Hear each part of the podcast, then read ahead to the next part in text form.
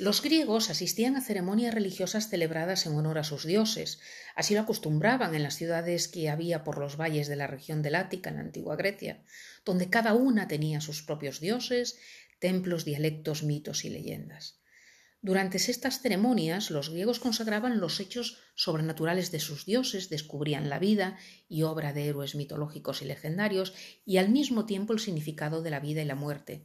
Eran viejas historias con moralejas, enseñanzas espirituales entrelazadas que aprovechaban para enseñar principios sobre la lealtad a los propios dioses, a la familia y al gobierno. Dionisio era el dios del vino y la vegetación, les había enseñado a cultivar la uva y transformarla en vino. Moría cada invierno y renacía en la primavera. Para sus adeptos este renacimiento acompañaba la renovación de los frutos de la tierra. El festival más importante en Atenas era el de las grandes dionisíacas, que duraban cinco días seguidos y se celebraban cada primavera y cada invierno. Estos rituales se llevaban a cabo antes de que existiera el propio teatro. En el año 534 antes de nuestra era, Lisístrato, jefe del gobierno en la ciudad de Atenas, buscó la manera de que llegara más gente de los alrededores a celebrar las grandes dionisíacas. Le pidió al poeta Testis, director del coro del templo de Dionisio, que inventara algo para que las celebraciones fueran más atractivas.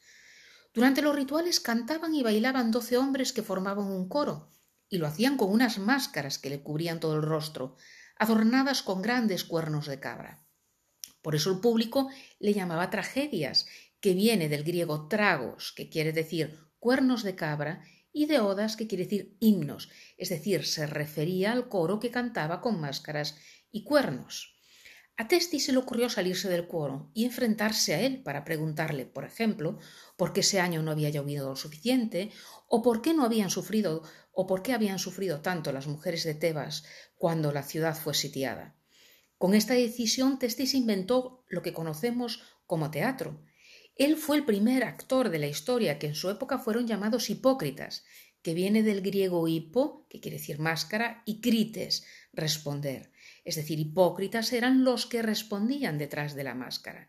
El enfrentamiento del hipócrita con el coro creaba un diálogo que resultó del gusto del público, pues con esto había un mayor interés por las historias que se contaban. A partir de entonces se decidió que en cada festival se realizasen concursos entre los poetas para que describieran y escribieran sus historias y las pusieran en escena. Así nació el teatro.